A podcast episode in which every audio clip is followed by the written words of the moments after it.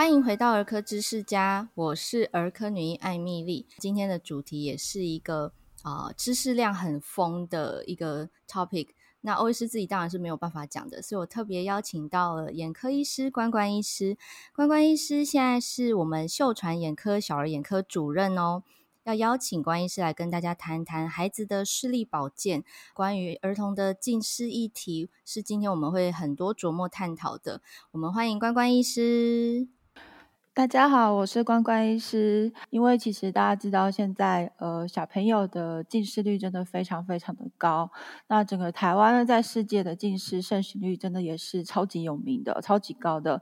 孩子的视力要从什么时候开始呃保护呢？还是我们日常还有什么方法可以帮孩子们注意他们的视力的发展？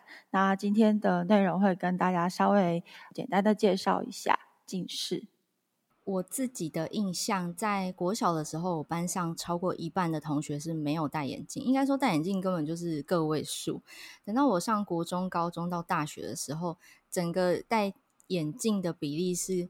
我印象中是有九成的，那我看到我们台湾的数据，好像近视盛行率也是真的是八九成这么高，所以近视率这么高的状况，真的是我们呃真实的现况吗？还是医学系的偏误呢？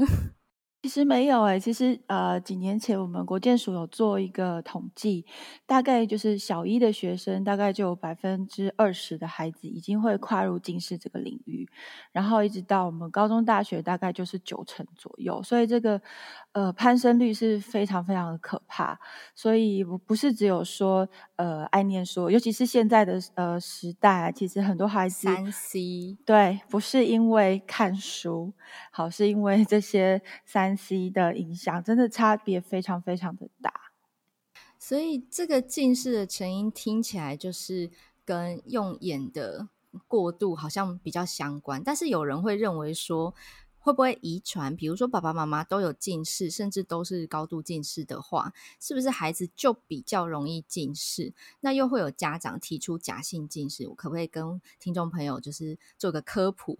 好，那我们知道近视的成因，其实最简单的就两句话，叫做长时间。近距离，不管你是看什么东西，只要有符合这两个条件，就有可能造成近视。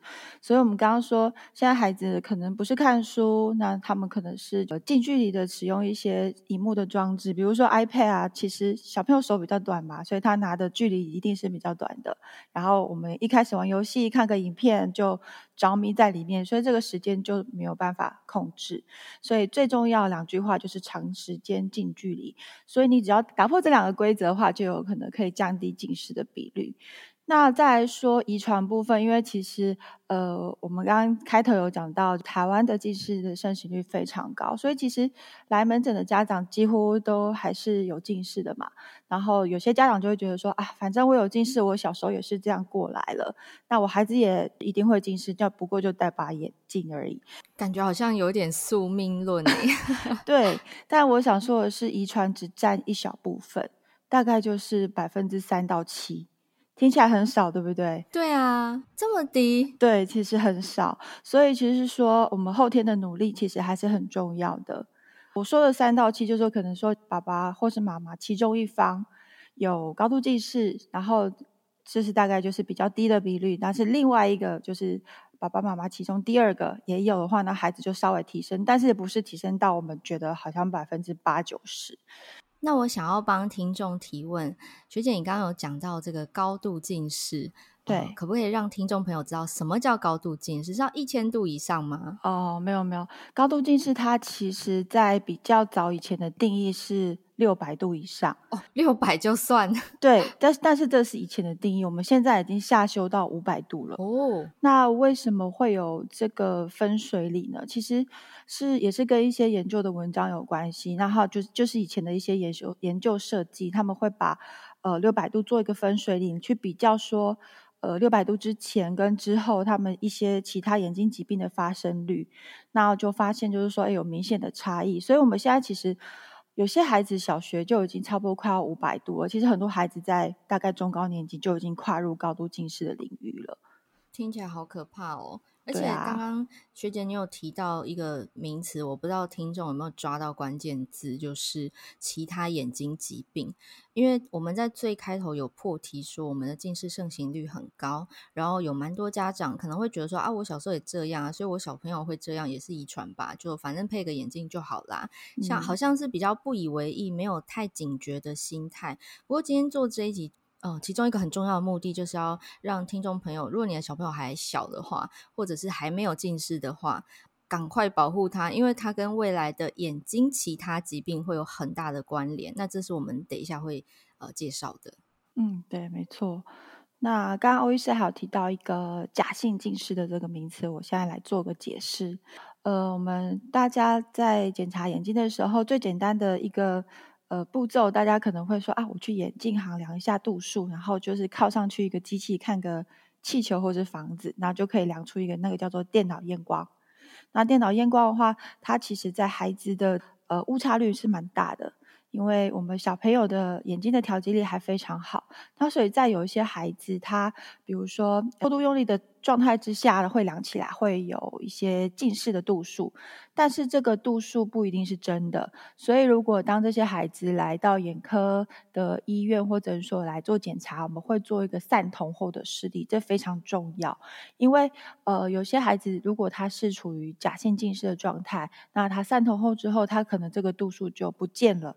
那就会恢复到他原本的真实的度数。嗯，那家长就会啊松一口气说还好他是假性近视，但是我通常后面就会再加一句，但是这个年纪的假性近视还是要注意，就等于说我们再重新一次机会来检视孩子的用眼习惯。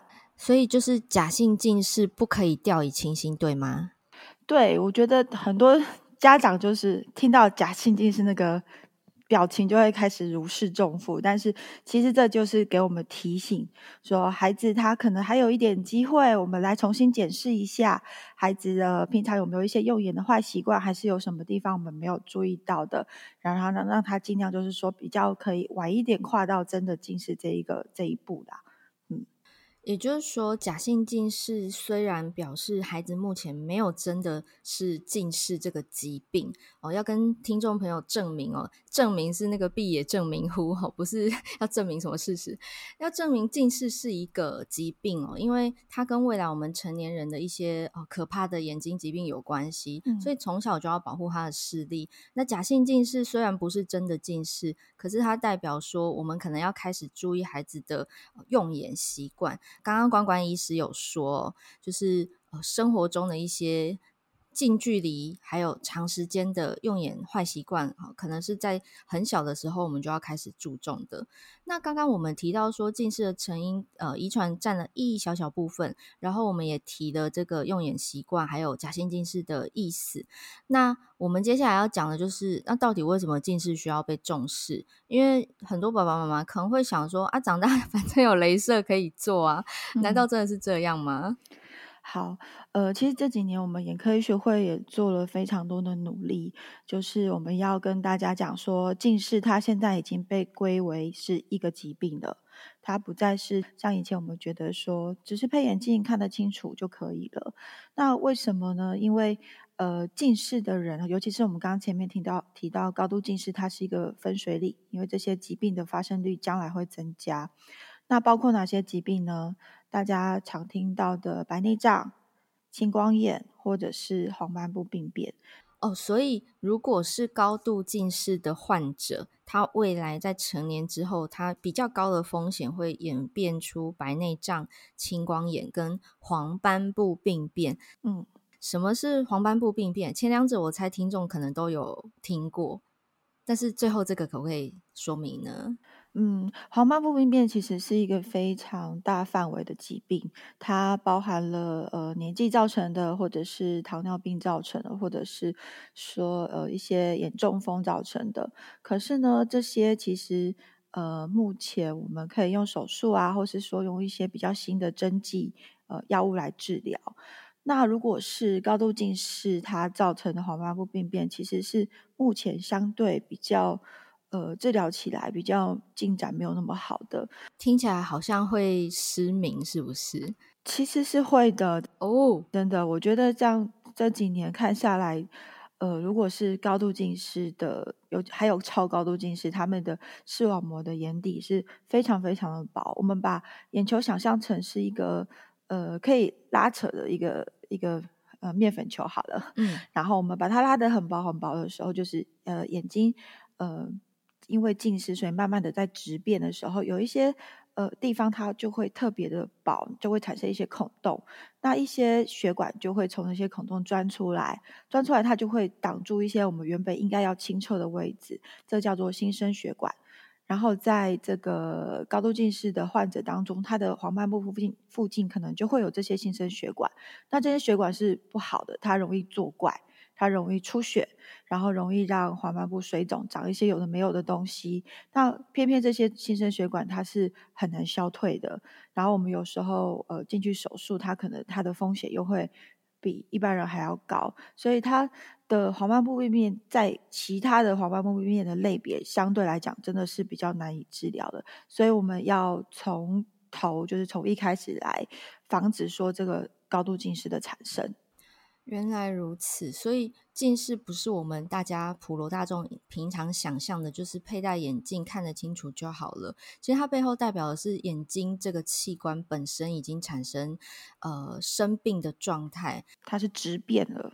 对，我们眼睛要用一辈子嘛，嗯，那如果它质变了，它要。恢复成原状是不可能的事情，所以你只能延缓它继续病变下去。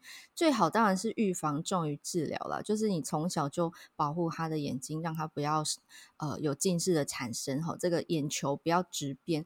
刚刚讲黄斑部的时候，诶，因为我是医学系，我当然知道什么是黄斑部，不过我猜有听众可能会雾煞煞，就想说为什么会失明？黄斑部是我们眼球。就是你想象那个拍照片，然后不是会有镜头吗？镜头就是我们角膜那边。比较前方的位置，然后黄斑部就是后面比较底片那边的位置，这样可能大家比较能够想象哦。所以光线进入眼球，经过我们眼睛构造的折射，最后聚焦在我们的黄斑，然后呃透过视神经，巴拉巴拉传到脑袋里面去，你就会看到东西了。嗯，那如果这一段听众听不懂的话，你就上网 Google 一下那个眼球的图，你就会知道 欧医师在说什么。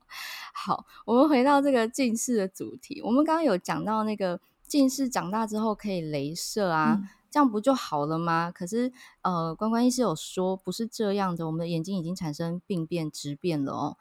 呃，可是这样那些镭射过，就是他近视度数很深，然后他镭射完之后他就看得很清楚了，这样子的人也要担心这些呃，因为近视演演变的疾病吗？哦，非常需要，因为通常都是这些人会忽略，因为我们其实做雷射手术只有做眼球的前端，就是角膜的部分。我们把前面的角膜，就是最前面那个镜片，类似镜片的东西，把它切削成一个不用拿下来的隐形眼镜。所以我们等于是用自己的角膜做了一个隐形眼镜，看得清楚。可是我们刚刚有提到后面的视网膜、黄斑部部分还，还它还是。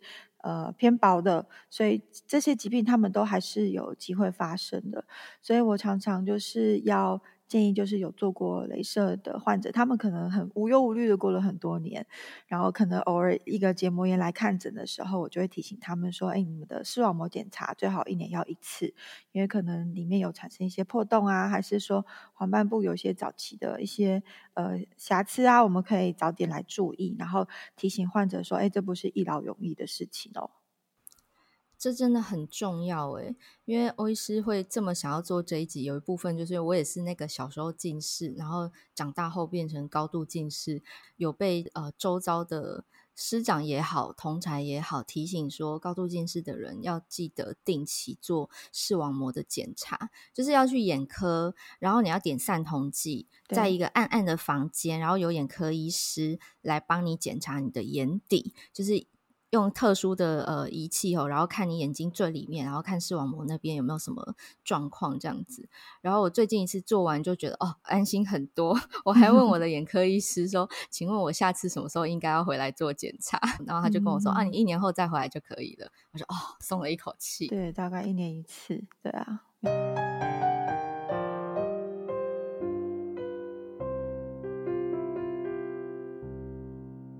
好，所以刚刚前面我们第一大段讲的是近视哦，它是一个疾病，然后它的成因包含了呃可能一点点遗传的比例，然后主要是后天的用眼习惯。那也提到假性近视，以及就是呃镭射近视镭射手术之后的人，其实还是要定期做眼底检查。嗯、那除了近视之外，其实也还蛮常见的一个呃屈光不正，就是叫做散光。嗯、这个散光好像也跟我们的角膜。呃，有一些状况有关，对不对？对，呃，其实有些家长都会觉得说，哎，我小朋友是常看电视，然后所以造成他有散光，他没有近视，可是他为什么会有散光？然后家长就会开始很很焦虑。那我通常就会跟家长讲说，哎，这个散光呢，其实是天生的哦，大部分的散光是天生的。然后它其实代表就是我们角膜的不规则，也就是说，比如说有些人天生他。呃，也是鼻鼻子比较挺啊，有些人鼻子比较塌，那他就是长成这个样子。那他可能会呃，因为不规则的关系，所以。光线或者是一些影像在我们的视网膜，它产生的影像比较没有那么清晰，所以它并不会说因为孩子说很喜欢看电视、很喜欢滑手机等等，造成散光呃无止境的增加。当然，我说呃散光会一直增加，那可能有一些病变存在，那个这个可能就是是另外一个话题了。那大部分的散光是天生的，所以散光也是我们角膜的一些状况。嗯。导致的结果，不过它跟后天不好的用眼习惯没有太直接相关，它是跟呃就是天生下来就是如此比较有关系。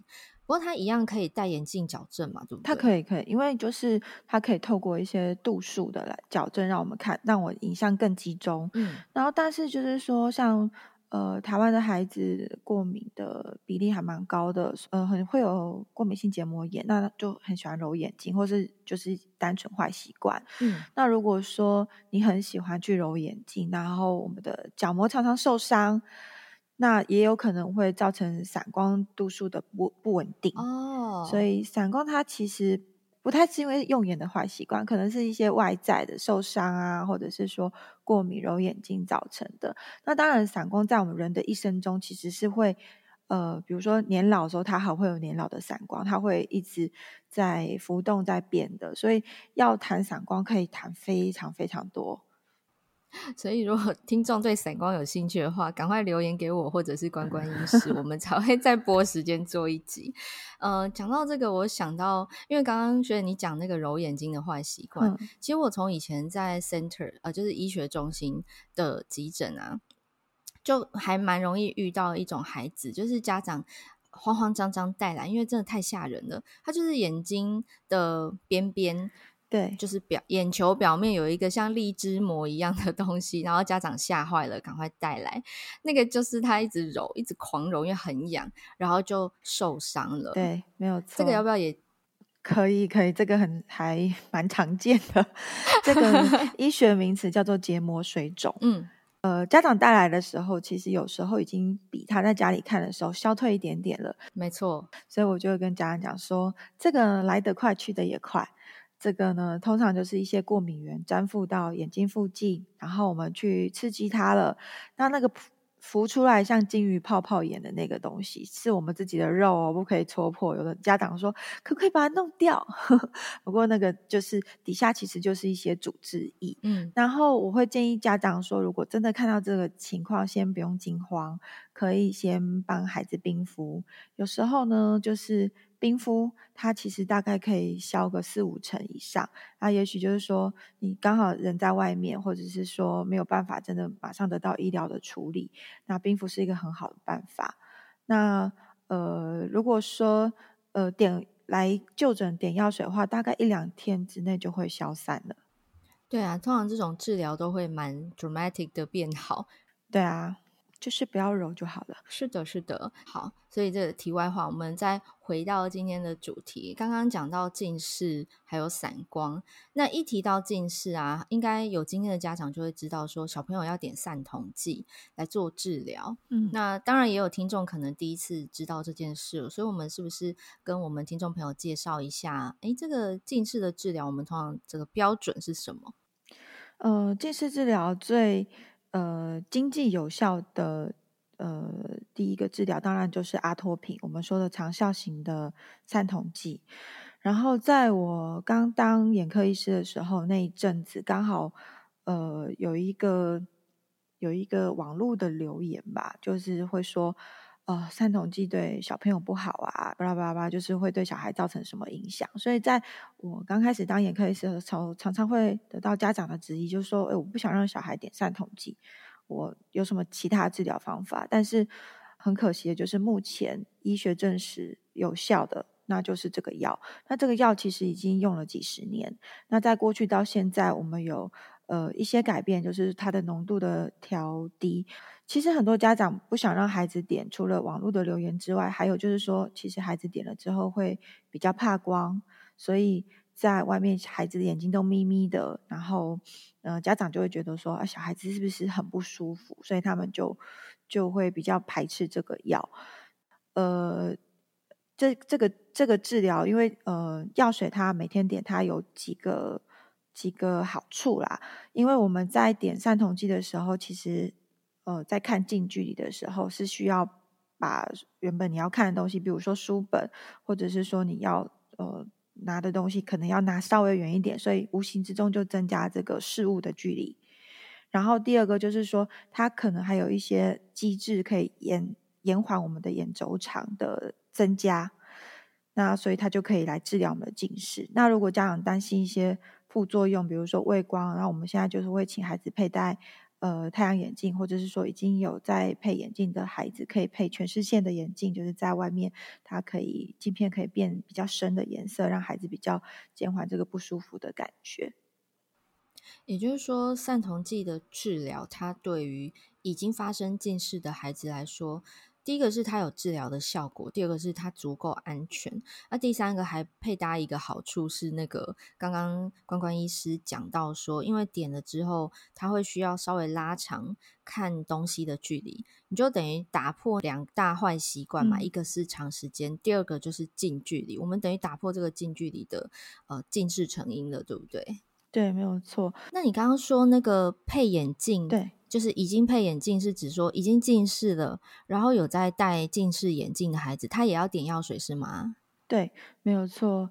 呃，通常家长来看近视有一个很大的渴望，就是说我不希望孩子戴眼镜。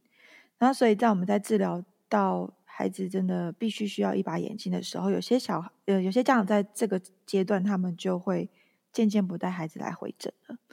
然后就只剩下每个学期一次的那个视力回调来盖个章。哦，天哪，好可惜。对，那当那这样子的话，如果他们有回来，我当然就是还是会抓紧机会跟他们讲说，诶，我们戴眼镜，呃，可能是帮助他看得清楚，不要有错误的用眼习惯。可是我们点再加点药水的话，它的效果会更维持更好。当然，有部分孩子他配了眼镜之后，他也许近视进展的没那么快，但是我们会。终极目标是希望不要变成高度近视，不要造成疾病的根源。没错，所以其实你戴了眼镜之后，你还是呃得配合眼药水。也许眼药水可以不用点那么重，就是可以依照医生的指示，我们来做调整，来看怎样最适合孩子。那我又想到一个，有些人会说，除了散瞳剂之外，好像还可以戴角膜塑形片来控制近视的度数。呃，它也是一种治疗吗？呃，对，角膜塑形片它的效果其实也等同于散瞳剂，但是呃，阿托品还是目前最最有效的，它的它的呃成功率实证率最高，对，实证率最高。好，所以刚刚关关医师有再次提到哈，这个散瞳剂阿托品这个药呢，它是目前针对儿童近视治疗实证力最高哈，有效又安全的一个治疗方式。那我们接下来要谈的这个是角膜塑形片的呃临床治疗应用。呃，角膜塑形片它其实不是一个新的东西，它已经也是用了嗯、呃，应该将近有快二十年吧，也许不止。主要就是说我们在夜间的时候佩戴。然后孩子可能会戴六呃六到八个小时，然后早上的时候再把这个镜片拿掉，拿掉之后，我们的角膜上面就会有一个维持一个形状，那它就有点类似像隐形眼镜一样，让我们看得清楚。所以我们在佩戴角膜塑形片的孩子，可以不用戴一般的框架眼镜，它可以看得清楚。那第二个我们比较重要就是说，它也可以延缓。我们的近视增加，可以延缓我们的眼轴长的增加，所以呃，它也是一个控制近视很好的一个工具。但是它就是一个隐形眼镜，所以第一个它需要年龄够大。那目前就是说，我们呃卫福部有规定，就是孩子是希望他是满九岁，足岁九岁，然后才可以佩戴。然后第二个就是说，它的风险跟所有的隐形眼镜一样，只要你没有做好清洁，它都有感染的风险哦，所以它可以把它想象成是一个呃儿童版本的隐形眼镜，那就跟我们成人戴隐形眼镜一样，就是你要正确的穿戴跟拿下，还有就是你要正确的清洁它啊，以及就是它使用的时间不是在白天，而是在睡觉的时候，对吗？嗯，对。但现在有另外一种更新的。隐形眼镜它是软式，就像我们大人戴的这个是白天戴的，嗯，然后它的原理其实跟角膜塑形片有一点类似，它都是在我们的视网膜叫做一个讯号，我们叫做离焦，周边离焦，然后呃，这可能会有点太难。呃，反正就是在我们的视网膜，它会释放出一个讯号，让我们的眼轴长不要增加的太快。只是说，这个软式的隐形眼镜它是白天佩戴，然后白天我们可能就是至少要戴十个小时到十三个小时，然后它比较方便，就是因为它是日抛的，所以它不用再做清洁，所以理论上不用做清洁，没有保存的问题，它的感染的风险会稍微比较少一点点。所以听起来它好像比较舒服，是不是？比较舒服，但是其实很多孩呃很多家长会担心说小，因为以前没有这个软式的时候，很多家长会担心说小朋友配这个硬式的隐形眼镜会不会呃晚上不好睡啊，或者是说眼睛异物感很重。但是其实临床上我们发现小朋友对这个适应真的是蛮快的。嗯哼，除非是说有些孩子他可能呃。也许是佩戴睡姿啊，或者是说他本身就是很有一些比较坏的习惯，造成角膜常常破皮啊。那这个可能话就会比较适合戴软式的，比较舒适。那通常我在门诊会让孩子，呃，还有他们家长自己选择，他们两个都有试戴的机会。嗯，他们选择的各半都有哎。其实小朋友对那个。呃，异物感的容忍度比我们大人是还高的蛮多的。然后，当然软式是比较舒适，但是因为软式现在因为刚出来，所以价格还算比较高一点，蛮高的。所以其实很多家长因为 CP 值的关系，他们还是会选择角膜塑形片这样。哦，所以听起来就是这个治疗方式有两种，没有好坏啦，就是看自己适不适合。他们效果是相当的。哦、oh，OK，所以这两种治疗方式都是可行，然后可二择一就好了。对，二择一。那像这样戴戴角膜，不管是塑形片还是软式常戴，就是白天的这个夜镜跟白天的这个隐形眼镜，跟我们的散瞳剂是要并行，还是说两边选一边？呃，通常我的患者我会请他们，如果真的佩戴隐形眼镜，不管哪一种，我们会先暂停。散瞳剂，因为很多孩子就是觉得哦，不想点药水，或者是说他觉得点药水呃很麻烦啊，或是畏光的情况。然后，除非是说呃我们佩戴了隐形眼镜之后，我们中间会再回诊，我可能会看孩子的眼周长是不是有超过我预期的范围。那如果说有超过这个他应该有的曲线的话，那我可能会加一点低浓度的散瞳剂给他，就是原则上以他比较不会畏光，然后看东西没有影响的程度来来搭配使用。但大部分的孩子是不需要再另外点药的。了解，所以也就是说，在九岁以上的孩子在近视的控制上，他是有选择的。九岁以下可能就还是这个阿托品哈散瞳剂的使用，对吧？对，但是也是有但书的，因为呃，如果你在九岁之前，你的度数就已经超过隐形眼镜可以控制的范围，因为像是现在呃，角膜塑形片它的比较好的控制的范围大概是六百度以内，嗯，近视六百度以内，那散光的话也不能太高，可能呃有的时候两三百度还可以，那但是有些孩子在九岁之前。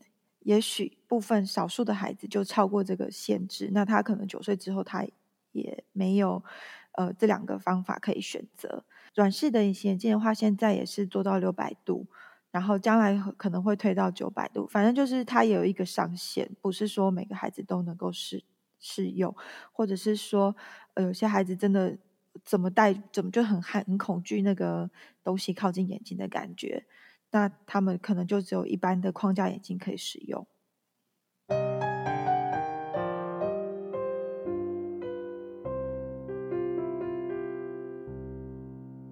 所以听起来，其实虽然有治疗的方针对策，但是其实最根本，我们还是希望是。一开始就不要近视。那其实我们在呃儿科的范畴，就我们门诊其实有那个儿童健康检查。小朋友打预防针的那个保健手册啊，其实上面有很多字，很多家长没在看哦。那个字里面其实有有一个地方啊，有提示各位爸爸妈妈，其实小朋友啊，在上幼稚园之前就已经可以去给眼科医师检查视力了。这个年龄层呢，大概是三到四岁之间哦。但是因为三到四岁之间，除了打流感疫苗可以来我们诊间之外，中间其实没事也不需要来哦。有些爸妈可能会错过这一段，呃，就是很值得去视力检查、早期发现问题、早期治疗的黄金时期哦。那有一个但书啦，你要在家里先教他看那个缺口，看是 C 还是 E 的缺口哦。孩子会比那个缺口的时候，就可以去做视力检查了。那这个视力检查在儿童眼科的呃。就是在你们的角度看，它的临床意义是什么？基本上就是说，视力检查如果是政府规定的，大概就是五足岁之后，可能幼稚园他们会开始安排。嗯，有时候会呃，老师先校护自己先比，或者是会请一些验光师的团队到学校来做，或者是跟诊所配合，可能整整班带去诊所量视力。然后我们有一个，就是除了看小朋友有没有近视之外，我们比较重要是可以抓到一些斜弱视的孩子。嗯，因为呃，如果弱视的孩子的话，他是需要长时间来做治疗的。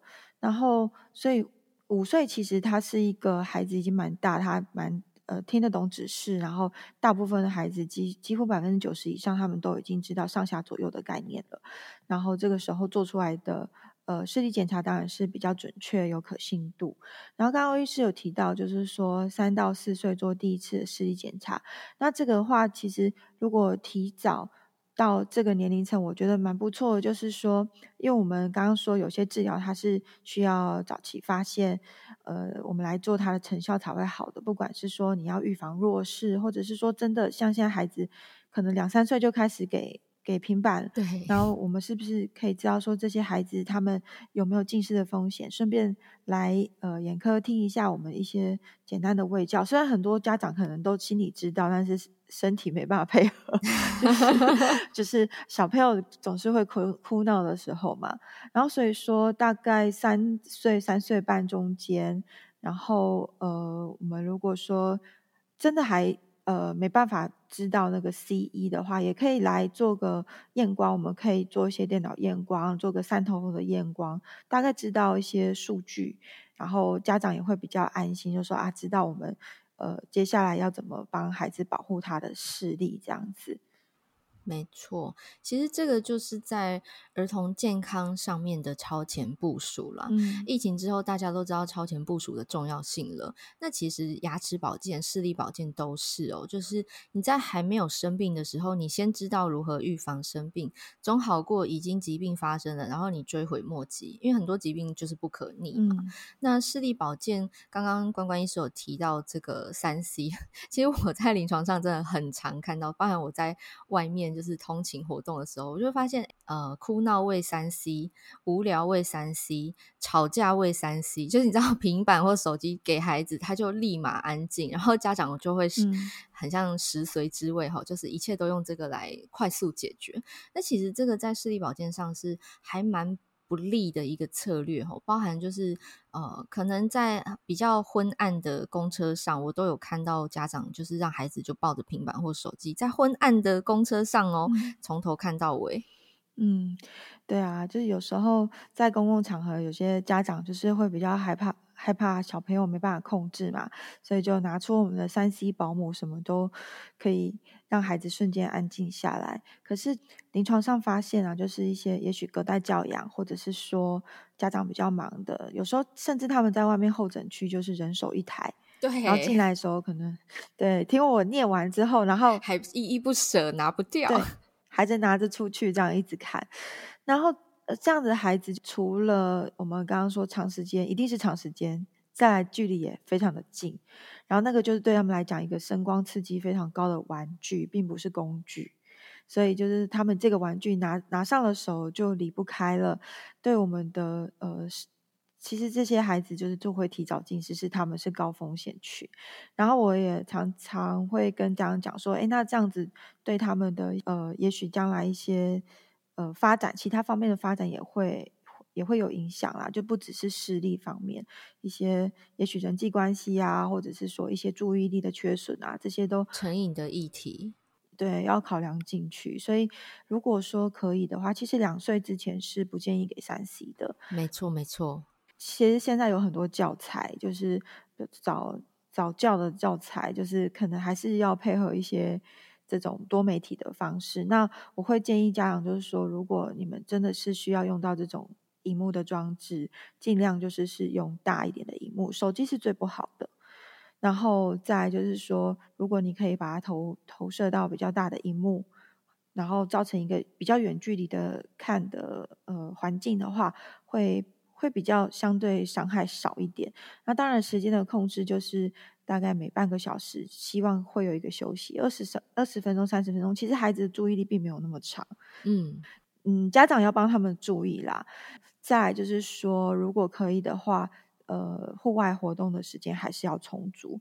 除了说你打破这个长时间这个规则之外，就是你让他有一个远呃有一个休息嘛。我们其实，在户外。呃的一些光线啊，其实这个都是对我们孩子的视力有些保护。所以像呃，不管是去年或是今年这种线上上课的时期间啊，有时候孩子的视力，不管是大孩子小孩子，都真的非常不稳定。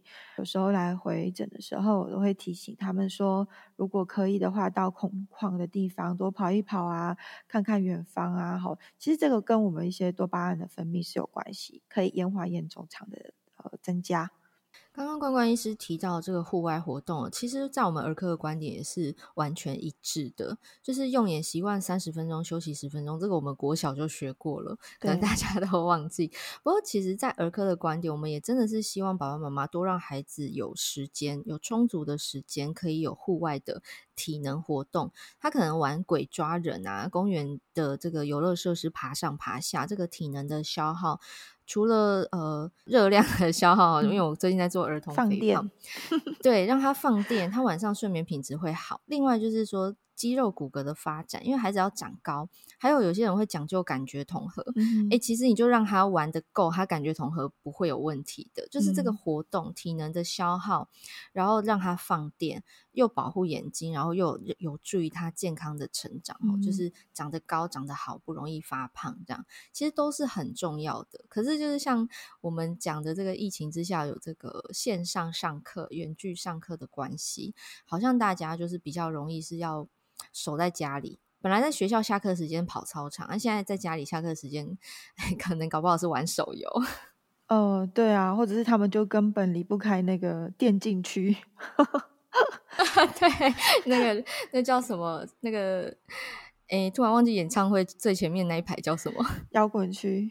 哦，对对对，对，现在回回诊我都会问小朋友，就是说。哎，那如果线上上课的下课时间，你们都做做做些什么事情？对啊，他们都在干嘛？嗯，有些大孩子就说我们在跟其他同学聊天啊，然后或者是说我在看 YouTube 聊的影片啊，他们根本就 是离不开那个区域。然后其实就 是黏在沙发上。对啊，所以你去学校下课时间，偶尔还有就是孩子会出去跑一跑，就算在走廊上也没有关系，嗯、你只要离开，呃，离开就是这个。教室里面可以有一点点变化，都可以。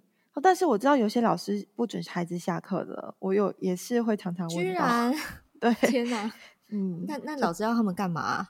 就可能复习或者是写一些东西。对啊，所以我要呼吁一下老师，一定要让孩子下课。对，就像我们儿科医师很想要呼吁幼稚园老师不要发糖果，不要奖励孩子用、哦、用甜食，这样、嗯、就是牙齿保健的问题，还有肥胖跟过敏的议题。嗯哼，嗯，诶，那我们讲散瞳剂，刚刚好像没有提到，就是这个药物的治疗要多久？那孩子多久要回诊一次呢？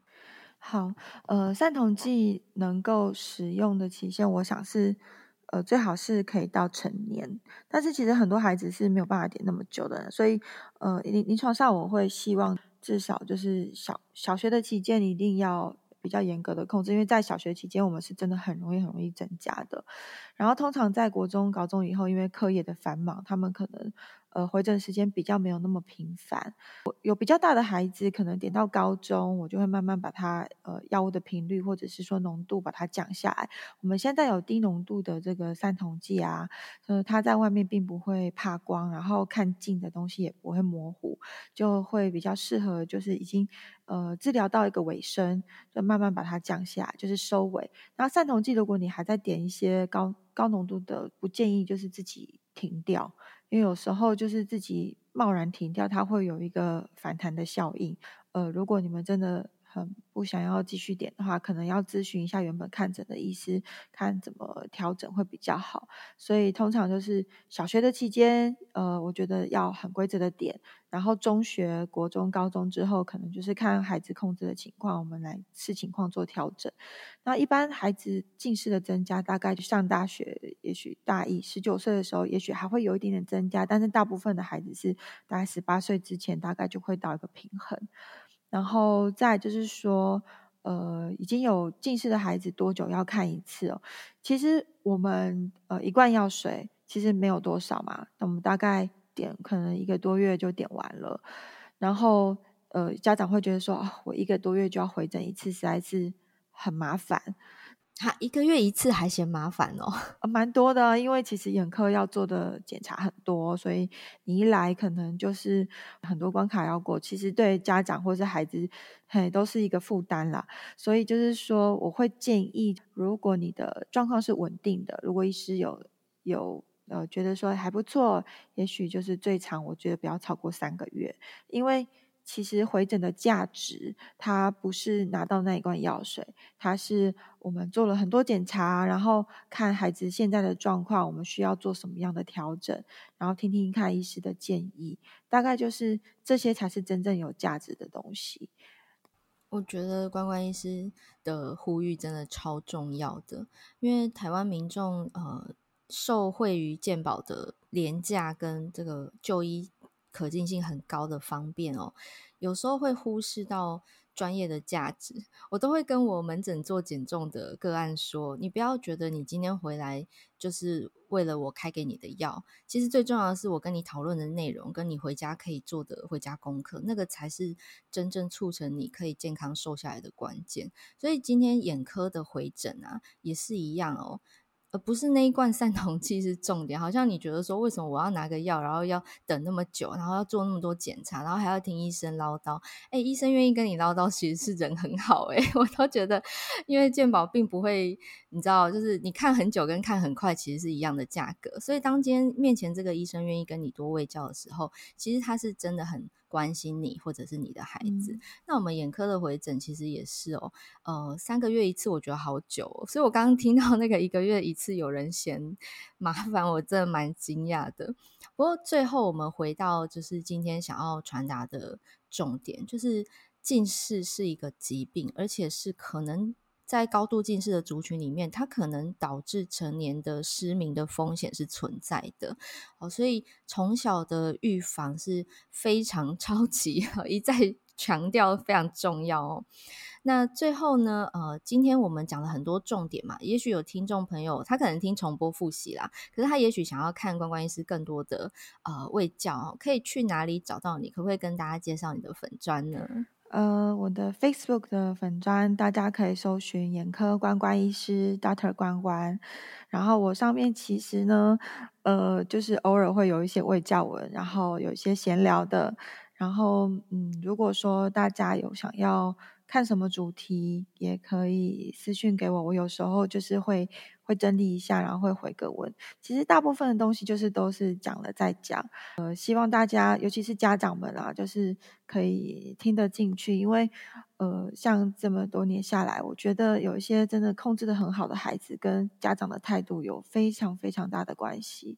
就是会希望说家长重视这个东西，但是不要太过焦虑。如果真的已经有近视了，然后我们就好好面对，然后让他尽量不要发展成高度近视。然后如果说孩子还小，然后我们来看看怎么样，呃，延后他近视的时间，或是当然最好是，呃，不要说跨到这个近视的领域。没错，从头到尾都不要近视，从头到尾都不要生病，一 开始就不要变胖。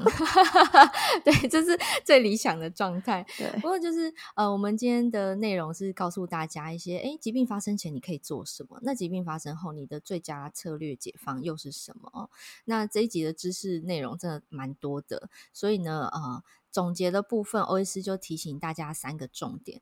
第一个是近视是个疾病，哈，预防它最简单的方式就是破除近距离跟长时间的不好用眼习惯。